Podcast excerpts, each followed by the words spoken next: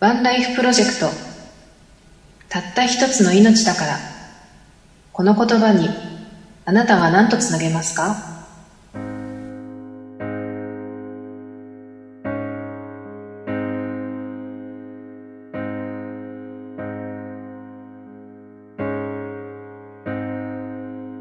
私は生きる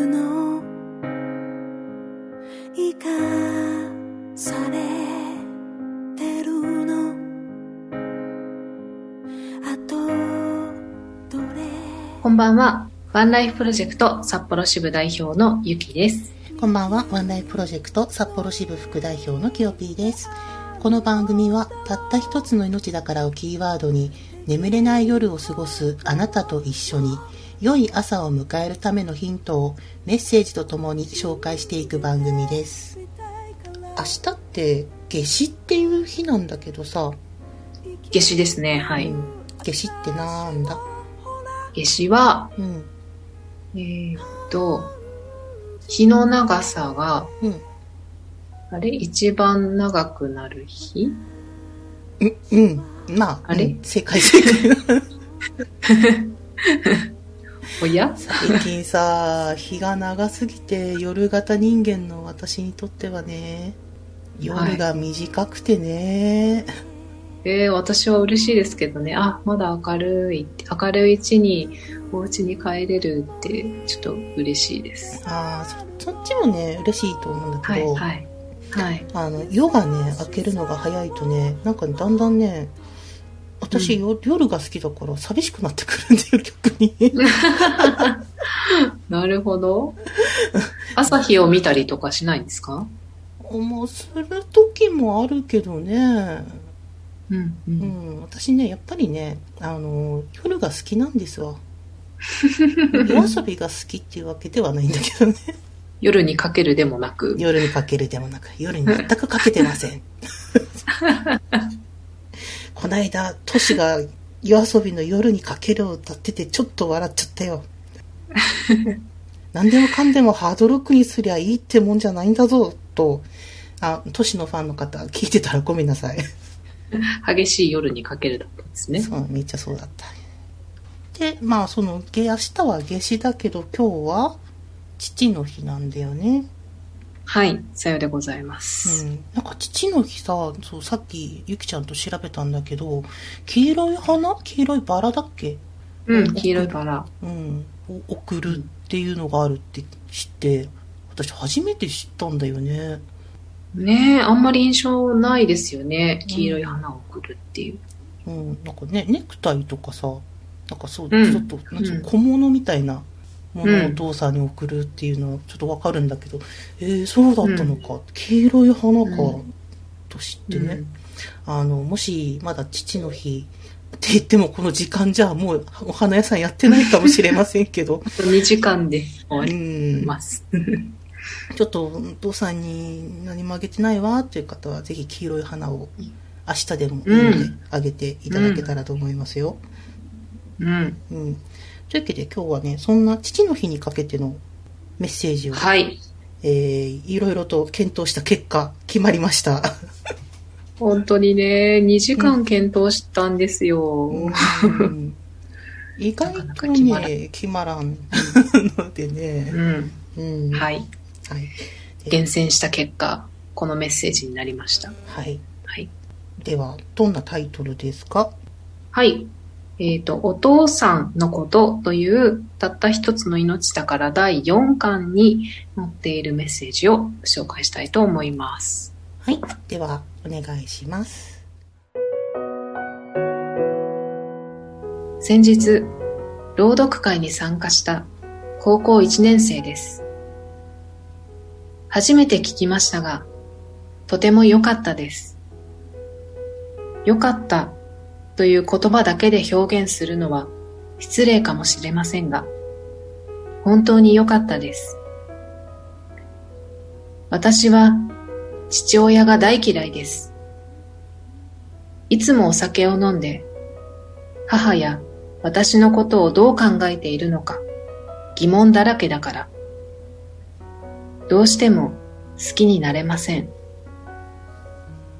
でも、そんな父親でも死んでしまったら、私はどう思うんだろうかと考えました。今は心の底から悲しむことはないとしても、果たして自分が親になった時、どう思うだろうかと。いなくなってみて、初めて好きになるのかなと思ってみたり、いつから父を嫌いになったのか、正直なところわかりません。仕事をして家にお金を入れてくれる父を本当は尊敬しなきゃいけないのに。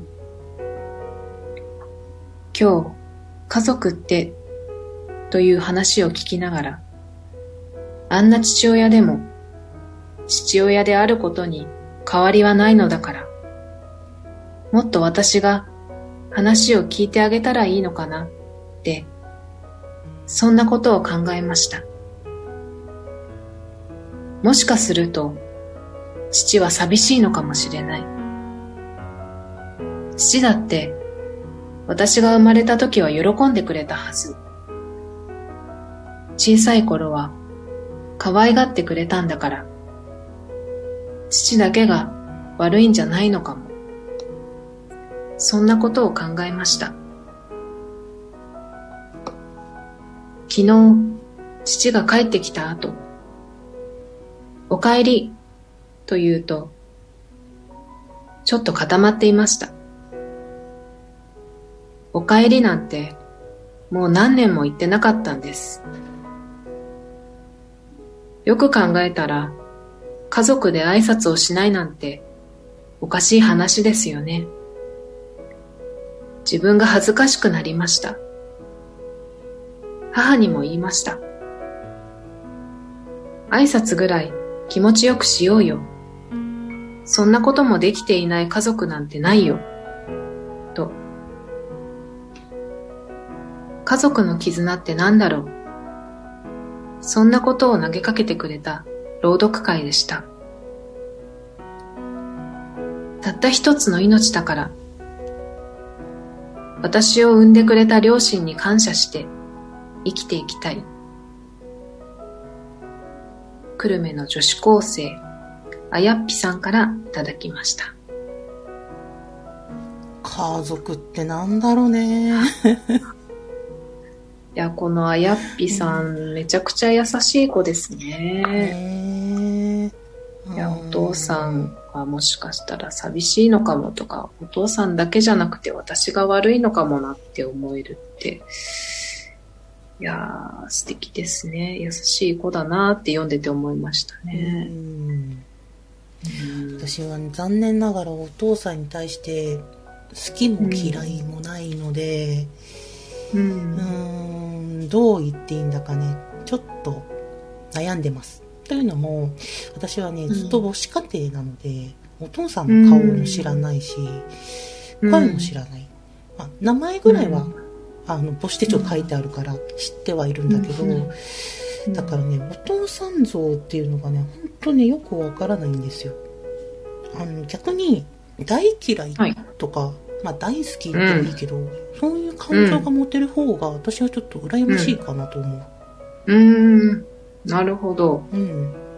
だって、そうですよね。だってそういう感情すらないんだもん。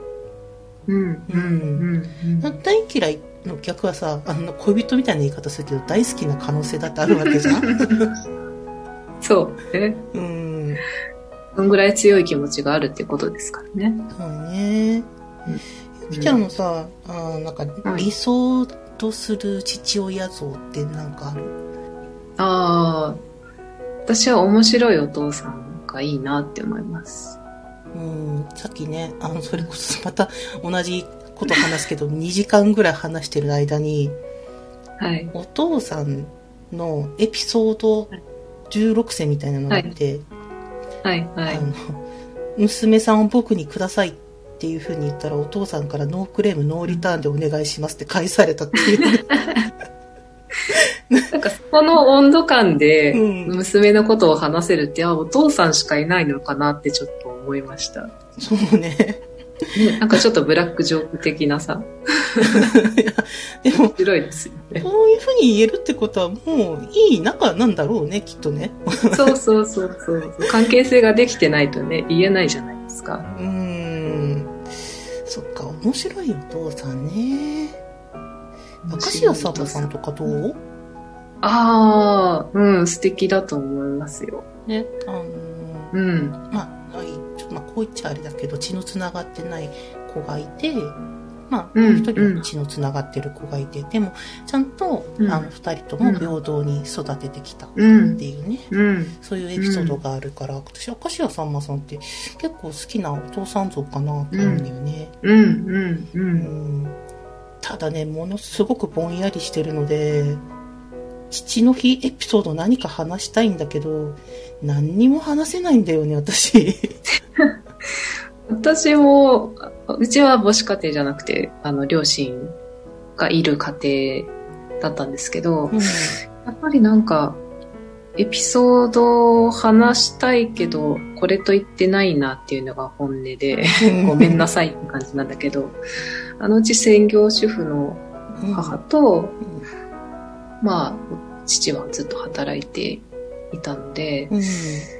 いや、なんとなく休日に遊んでもらった記憶はあるけれども、果たしてっていう感じなんですよね。うん、そうか。うんと話せることはあったっけなっていう感じだったので。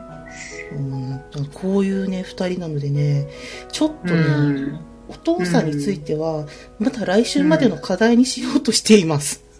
はい。課題です。課題です宿題です。宿題です、私たちの。でも、もしもですけど、あの、はい。お父さんのね、こういうお父さんでしたとか、こういうお父さんですよう何かエピソードがあれば、ぜひ教えていただきたいなと思います。こんなお父さん像がわからない二人のためにも、ぜひ、よよろしくお願いいたします教えてください。教えてください。えーこの番組ではたった一つの命だからに続く言葉や思い浮かぶエピソードを募集しています。特に今回はお父さんに関するエピソードを募集中です。大募集中です。はい。宛先は概要欄に記載しております。Twitter、Instagram、YouTube のコメント欄にお寄せください。あなたの心に温かいものが生まれますように。それでは皆さん、また来週お会いしましょう。ワンライフプロジェクト札幌支部代表のゆきと、ワンライフプロジェクト札幌支部副代表のキヨピーでした。それでは皆さんおやすみなさい。みなさい。私を見ててよ